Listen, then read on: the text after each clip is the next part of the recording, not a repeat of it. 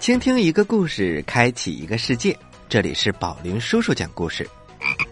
大家好，我是小青蛙呱呱，听宝林叔叔讲故事，幽默有料，长知识。其实啊，故事不只是陪伴，还是教育。听故事啊，可以提高孩子的思维能力，而且呢，故事当中还有很多文化的传承。还有语言和表达能力的训练，更主要的是，它传达了一种价值观。宝林叔叔讲故事一直致力于故事教育，所以呀，一定要多听哦。小朋友们，自从我和宝林叔叔开始搭档以来，我就再也不是一只普通的小青蛙了。哈哈，小青蛙呱呱，你本来就不是一只普通的小青蛙呀。你是一只会说话的外星蛙。好啦，不光青蛙会说话，有一只鸟也会说话。所以呀，我们今天继续给大家讲鸟弟弟的故事。欢迎进入故事一箩筐。故事一箩筐，故事一箩筐。鸟弟弟。第三集。话说，王恩和老母亲正在家里坐着呢。小弟弟渊儿从外面飞了进来。小朋友们，渊儿是一只老鹰，也叫鸢鸟。恩哥，恩哥，我们的好运气来喽！接下来，渊儿就讲述了他所说的好运气。话说，在离三百多里远的济南城里，有一位张大户，他是济南城第一有名的财主。老夫妻两个人五十多岁了，只有一个女儿，那自然是当成宝贝一样养着的。可是现在这个小女儿得了重病，所有的名医都出动了，就是没有办法把她治好。现在眼看就只剩下一口气了。而张大户已经急得快要发疯了，他写出榜文，张贴在城门上，上面写着：“如果谁能治好小姐的病，就让小姐和那个人结婚，并且会把万贯家财和他分享。”渊儿说到这儿，兴奋地说：“恩哥，恩哥，你看，这不就是我们的好运气来了吗？”王恩皱着眉头，虽然如此，可是我们不会治病啊。如果不会治病，这万贯家财也轮不到我们呢。渊儿笑了笑，怎么笑的呢？就是把嘴张了两张，然后又纵了纵肩膀，接着又拍了拍翅膀。恩哥，张小姐的病只有我会医治，可惜呀。我不是人参，而是一只鸟，不能和他结婚。王恩笑着说：“弟弟，那么你把医治的办法告诉我，我去把它治好。治好之后啊，我就接着你还有母亲去享福，这不是更好吗？”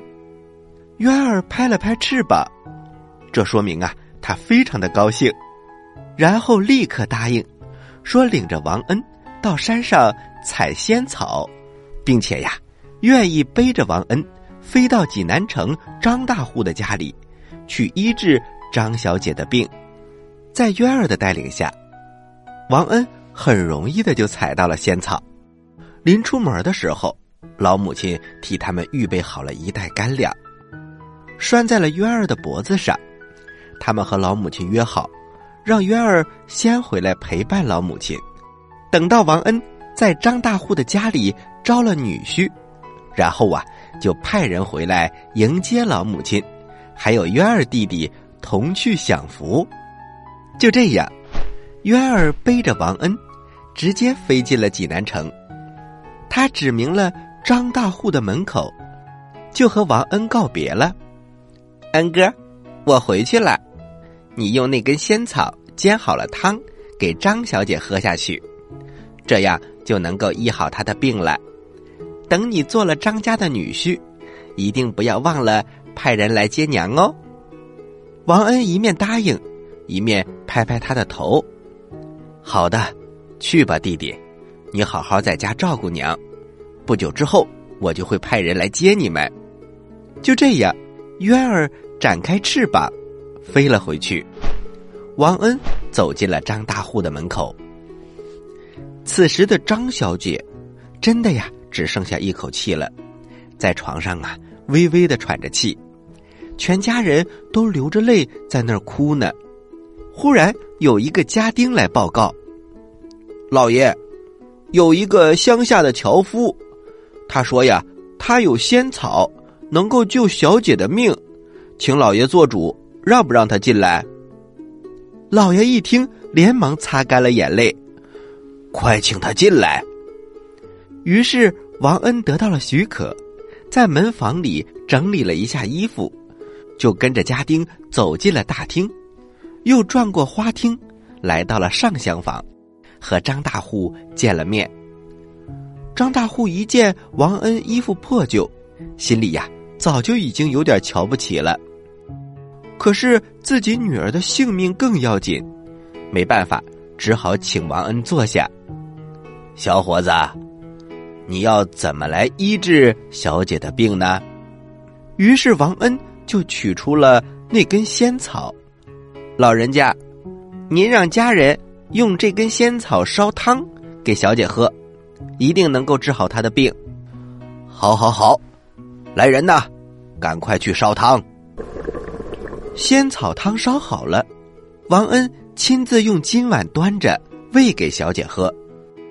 小姐的牙根咬得紧紧的，没有办法，只能用筷子把嘴撬开。慢慢的灌进去，说来也奇怪，只听小姐的肚子里咕噜噜的响了一阵儿，然后叹了一口气：“娘，我肚子饿了。”张小姐说话了，大家慌乱起来，给小姐准备人参汤。过了一会儿，眼睛也有了精神，张大户一家呀都开心极了，就请王恩。住在了书房里，整天呐，美酒好饭款待着，衣服也给换了，换上了华贵的衣服，还有很多人照顾他，专等张小姐身体痊愈，就举行婚礼。我们再说渊儿，他飞回到了家里，每天代替王恩飞上山去采集木柴。他用爪子先折断树枝，然后。用嘴衔着一些枯藤，把这些树枝啊捆成捆，然后用嘴叼着，两只爪子抓住两端，努力的飞回家里。老母亲用这些柴换来了油米，和渊儿一同度日。渊儿怕老母亲烦恼，又搜罗了很多很多的故事讲给他听，讲的呀跟宝林叔叔讲的一样好听。老母亲时不时的会想起王恩，怎么这么长时间还不回来？渊儿就安慰他说：“妈妈，恩哥一定不会忘记我们的。等到张小姐病好了，他就会派人来接我们的。”但是日子一天一天过去了，老母亲总是盼了个空。渊儿每天从山上飞回来的时候，心头啊总是蹦蹦蹦的跳着。他想，安哥所派来的人估计这个时候已经在家里等着了，我要赶快飞回去。所以，他虽然非常的费力收集柴火，但是他的心里却是很高兴的。可是每次等他到家，眼看着茅草屋冷落的情景。还有老母亲忧虑的眼光，他的心头啊就一阵难过。他知道这一天呐又空等了，不过他也不愿意让老母亲看出来。他总是勉强的欢笑着，把山里的各种故事讲给老母亲听。老母亲听着渊儿的故事，虽然暂时是高兴的，但是过不了多久，又开始有点难过了。恩儿怎么还不回来呢？妈妈，您放心吧，恩哥一定不会忘记我们的。等到张小姐病好了，他一定会派人把我们接过去的。您放心吧，啊，小朋友们，王恩是不是忘了自己的老母亲，还有自己的鸟弟弟呢？接下来又会发生怎样的故事呢？休息一下，一会儿接着来讲这个故事。小朋友们，待会儿见。您现在收听的是宝林叔叔讲故事，嘿嘿嘿，哈！各位大朋友，各位小朋友们，大家好，这里是宝林叔叔讲故事，我是宝林叔叔。大家好，我是宝林叔叔的故事小助手小青蛙呱呱。咱们接着来讲鸟弟弟这个故事。鸟弟弟第四集。时间一晃过去了两个多月，转眼呢又到了秋天。可是王恩还是没有回来，这使渊儿的心里非常的难过。他每天辛苦的劳动，还要不断的安慰老母亲。有的时候他会想：难道恩哥出了什么意外，或者是他会忘记了自己的亲娘？他的心里呀很是难过。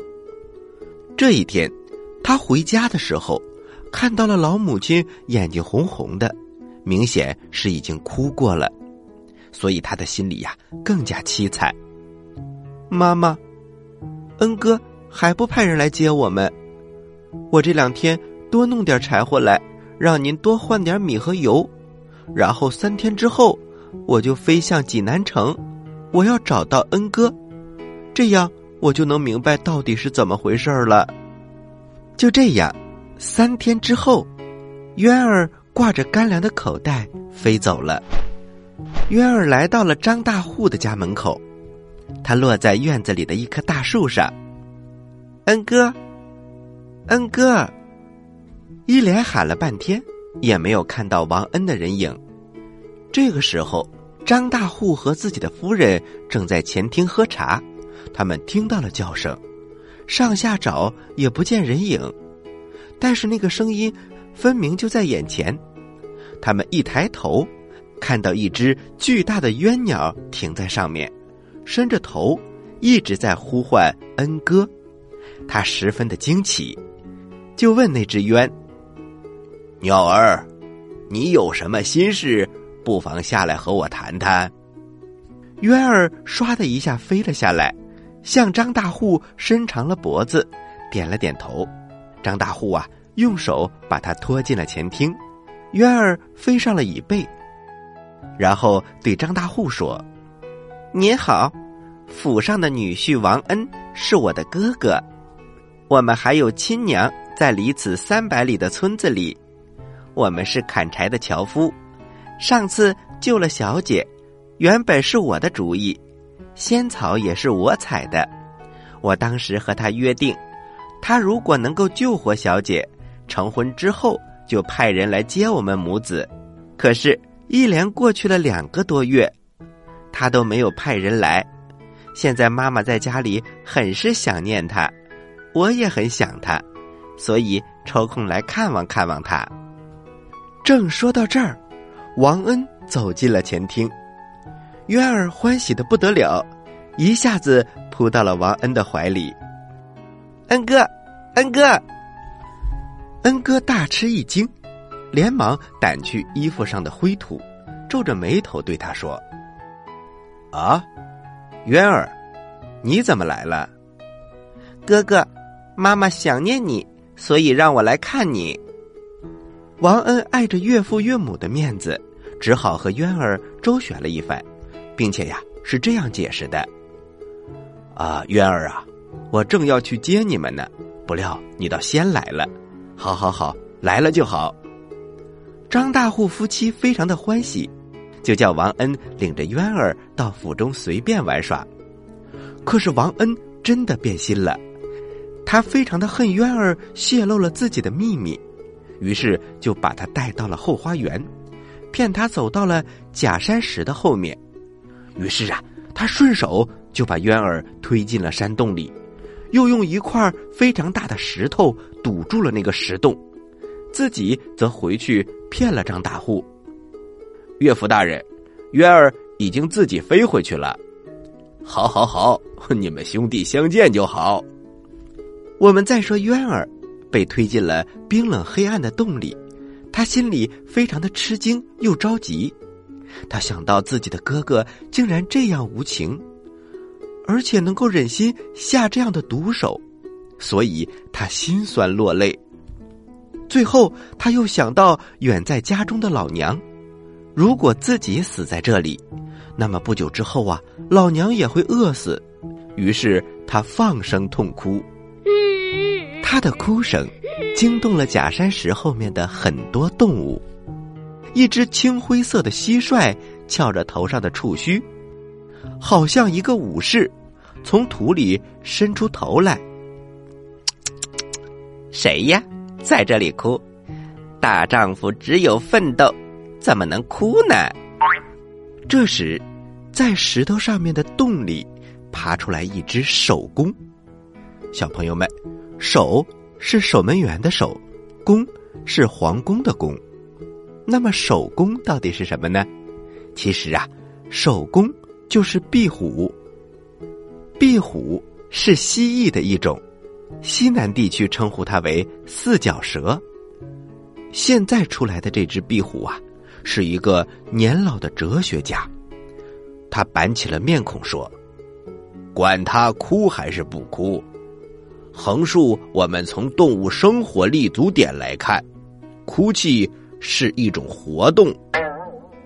只有在石缝下面的一只地鼠，是知道渊儿为什么哭的，因为他当时偷偷的看到了王恩的那只大手，是那只大手把渊儿推进来的，所以在一开始他就起了同情心。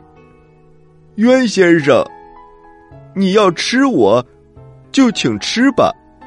不过我是来告诉你好消息的。这是我的一片好心，小朋友们，我们之前说过，渊是吃老鼠的。渊儿低下了头，地鼠告诉他：“你只要用力把右面的一块石头推开，就是通往外面的一个大洞了。还有，如果你要吃我，就吃吧。”渊儿哭着谢过地鼠。地鼠满意的钻进了自己的洞里。渊儿一边哭，一边用力的推，可是费了半天劲，一点动静都没有。那块石头啊，根本推不开。于是他又哭了起来，因为他又想起了自己的老母亲。地鼠从地洞里钻出来，睁着两个大大的眼睛，诧异的问：“为什么你不挪开那块石头呢？”他哽咽的说不出话来，只是一个劲儿的用力摇着头。地鼠看了半天，眼眶啊也渐渐的湿润了。倘若你也是一只地鼠的话，我的朋友，我的这个家就是你的了。但是，他侧头想了一会儿，那只青灰色的蟋蟀又从洞里伸了出来，愤怒的说：“大丈夫只要奋斗。”怎么能只顾着哭呢？渊儿立刻跳起来，再努力的去推那块石头。这个时候，地鼠忽然想到了什么，他就大声的说：“那是不成的，你必须用头撞，因为那是一个秘密，不流出点血，那石头是绝对不能推开的。”地鼠说完，他滋溜一下钻到了地里。用弱小的三角形的脑袋顶住了那块石头，使劲的往上拖。渊儿也停止了哭泣，他咬紧牙关，用头向石头撞去。一次，两次，三次，石头推开了，渊儿晕倒在了洞外，而地鼠呢，被压死了。原来呀，地鼠把石头撬了起来，这样渊儿才能推开石头。第二天太阳出来了，阳光照在渊儿的脸上，他慢慢的醒过来。但是他的头很晕，不能马上站起来。这时候，他又听到了蟋蟀的叫声：“大丈夫只有奋斗，快起来！”渊儿嗖的一下跳了起来，飞到了天空。这个时候，他的老母亲躺在床上，眼睛流着泪，心惊肉跳的，不得安稳。他一直想着自己的恩儿还有渊儿，正在朦胧之中，耳边听到了一个微弱的声音。妈妈，妈妈，这是渊儿的声音。因为恩儿一向只是叫娘，叫妈妈的只有渊儿。老母亲赶忙坐了起来，披上了衣服。老母亲打开了门，渊儿扑了进来，已经晕倒了。老母亲抱着可怜的渊儿，用泪水把他头上的血痕洗掉。渊儿透过了一口气，睁开了眼睛。低声的说：“妈妈，恩哥不回来了。”第二天，这里只剩下了一个茅草屋，渊儿和他的老母亲都不见了。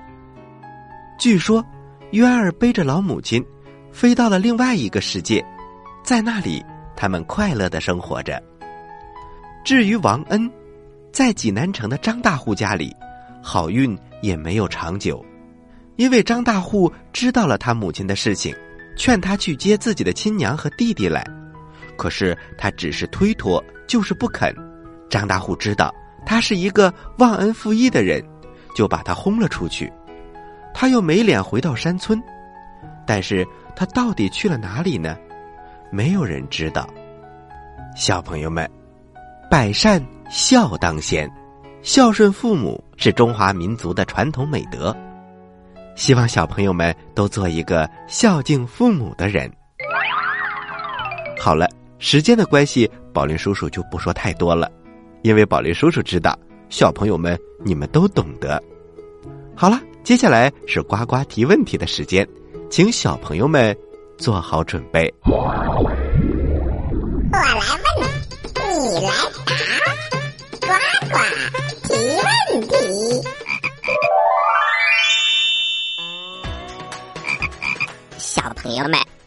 我的问题非常简单，那就是孝道和孝顺有什么区别吗？请宝宝和爸爸妈妈一起来研究研究吧。嗯，这个话题非常好，也希望家长和孩子一起来探讨一下。知道答案的小朋友，请把你的答案发送到我们的微信公众平台。宝林叔叔讲故事的留言区，发送格式为时间加答案。比如你回答的是六月一号的问题，请发送零六零一加答案。回答正确的小朋友就有机会获得宝林叔叔和呱呱为你精心挑选的礼物。我们每一个月公布一次。公布的方式是发布在微信公众平台当中，请小朋友们认真关注。好啦，今天的节目就到这里了，我是宝林叔叔，我是小青蛙呱呱，欢迎大家继续关注本台接下来的栏目，咱们下期再见，下期再见。